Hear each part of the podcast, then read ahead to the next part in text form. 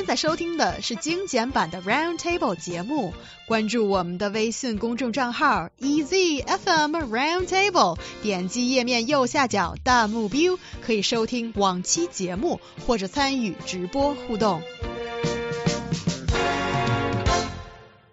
A college student was hugged by his girlfriend on campus. As a result, he was beaten up. Poor guy. Ooh. Beaten up by a group of students who are members of the Student Self Discipline Committee.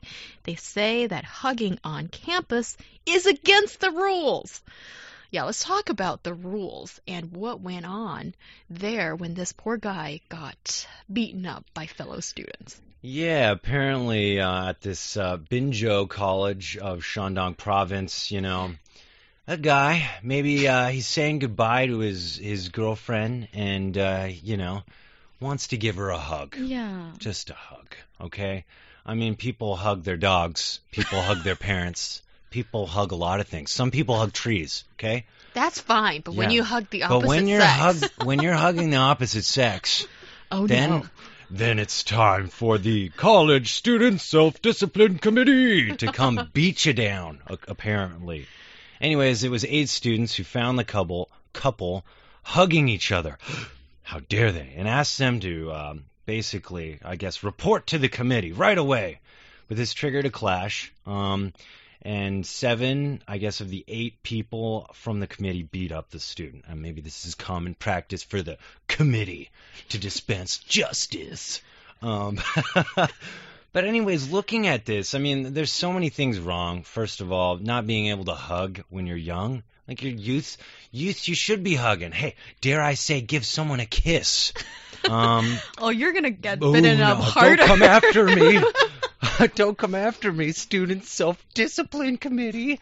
But uh geez, I mean this sounds more like a gang than a self discipline well maybe that's what self discipline committee means, but wow. Yeah, I share that cheese, and uh, more. Well, makes what makes me even surprised, more surprised, is that the school actually they did punish the students who beat the male student up, but they also give the male students ten thousand yuan Yeah. in a very impolite way, and basically saying, "Get out of the school. We don't want you here. We want students who obey the rules, who don't hug people, maybe not hugging tree even, and you should get out of the school." And I think that is totally not right. Well, here's what I think. I think the school's trying to like get the students out of there, um, but also make it so the students won't like say, "But you told us to be watching out for this." I think the school's trying to protect its, you know, booty, make sure that no backlash from the media happens. You know, kick them out, get rid of the problem,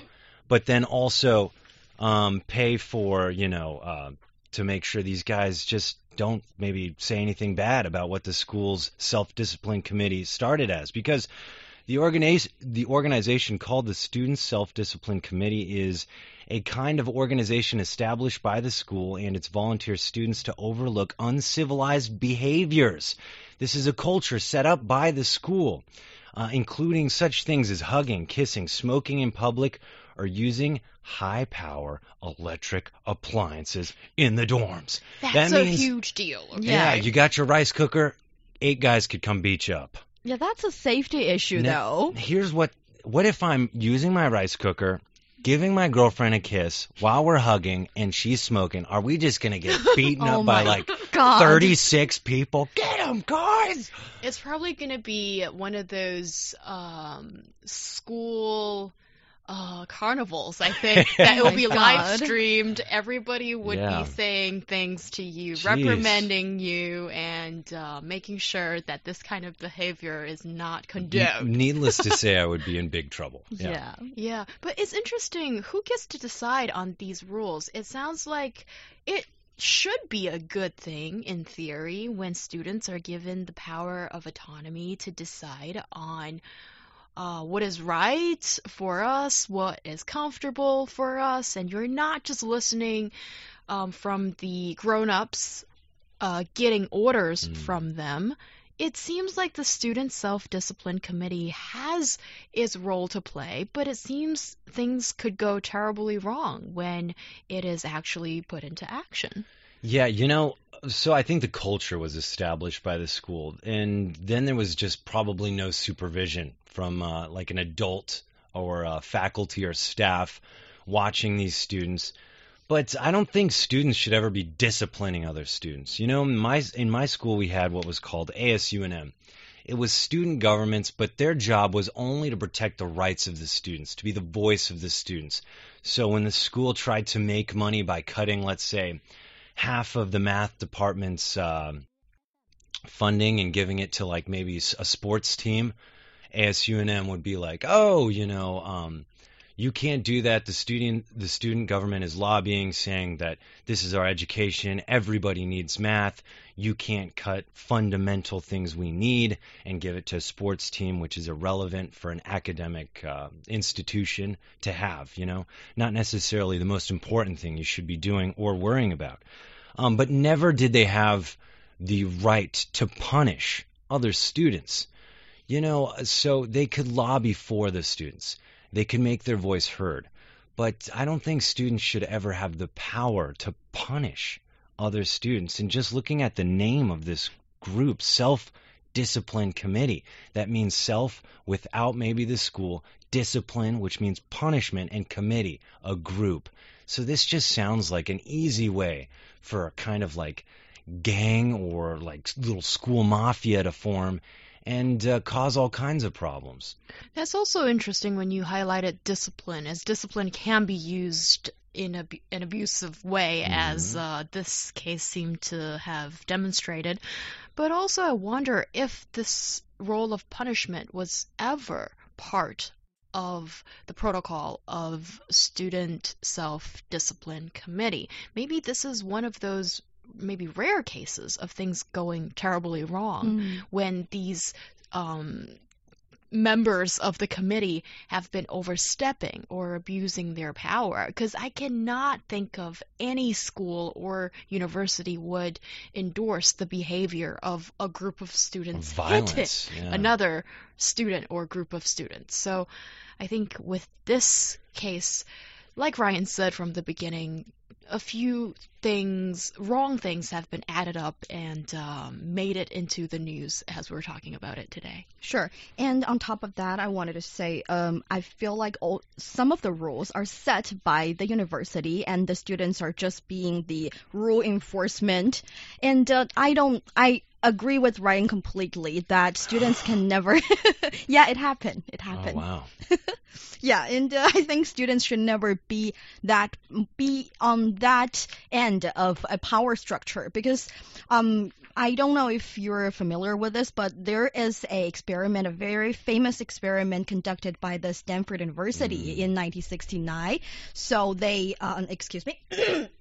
They found 24 male students and they split them into two groups 12 students being the marshal in a fake prison and 12 students being the prisoner of the fake prison. So they give the marshal a lot of power. Basically, they can discipline the prisoners when, whatever they want. And the experiment only lasts for six days. You think six days is not a long time, but under that absolute power structure, actually all the martial uh, po- police students got really violent. And after the six days when they pulled out from the fantasy experiment it takes them it took them a long time to recover from that kind of mentality. So i think having students under a power structure or at the um, law enforcement end of that structure is really bad for them. And in the future maybe they lost the ability to tell if the rules are right or wrong if it's logical if we should do this at all.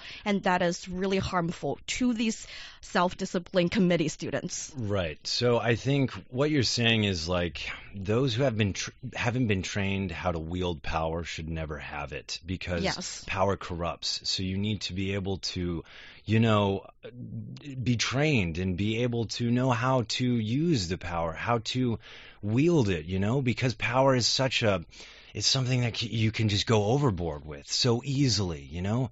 Um so in this kind of case, you got these students who barely know how to do their laundry without birds building nests in their pants, you know? Oh, yeah. Guys that are just trying to figure out their basic hygienic skills.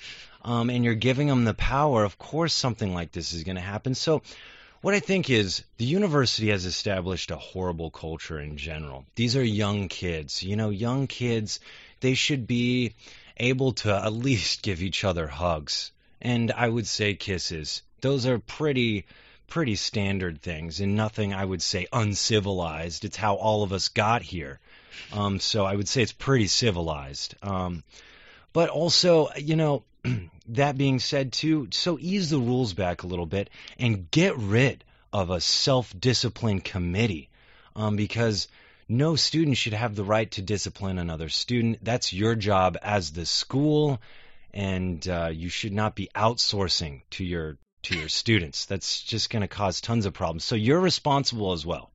I think you've raised two very interesting points. One point that I think is subject to debate is how do you define uncivilized behavior? Because kissing to you, Ryan. But in China, you can get married at the age of what is it, uh, 22 if you're a male and 20 if you're a female, right? So Yeah. actually, the law says, I mean, you can get married at these Yeah. young ages. Why couldn't you kiss at those ages too? Yeah, well, also when you get married, you can make love, but why don't you make love in public, right? Regardless, there's a standard being set by the law saying that kids in at these young age that might even be in college can get married. So of course, this school's kind of stepping their bound boundaries. I see where you're coming from, but also I think when we talk about uncivilized behavior Mm. or not, it's relative. Barring Ryan's, um, Hyung doesn't like it when people kiss and hug, folks. well, I think those are wonderful things to do. Don't get me wrong, Yeah. but I do have a audience problem that I think sometimes it depends on culture. In certain cultures, Even it's not that acceptable. Even a hug. Um, certainly, I think. Even a That's a really tough decision to make. See, I am on the fence a little bit because it depends on. You want a think that- hug?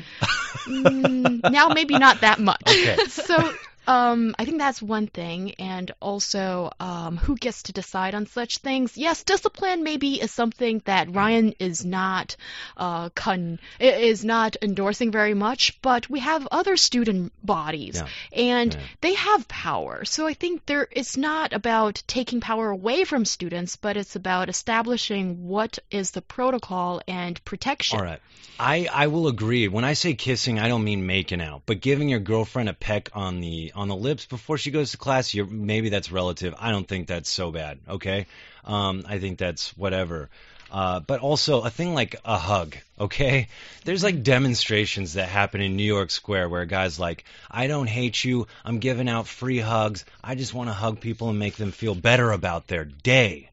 you know and sometimes maybe it's a guy hugging a girl and so if this is just i don't think hugs are one of those things. Obviously the rules are a little too extreme i think if most of us can agree that you shouldn't be punishing people hugging each other Yeah, I have a different understanding towards this. My I myself believe that hugging is totally harmless, but I think the school is being lazy governing their students. I think they're just trying to make the rule very extreme. So even if you break it a little bit, you feel like you're breaking the rule, you're being punished, but you didn't actually make a huge harm to the whole school. So they're just trying to be smart and lazy at the same time. Yeah, I guess you sum it up pretty well from Yo Hongyun.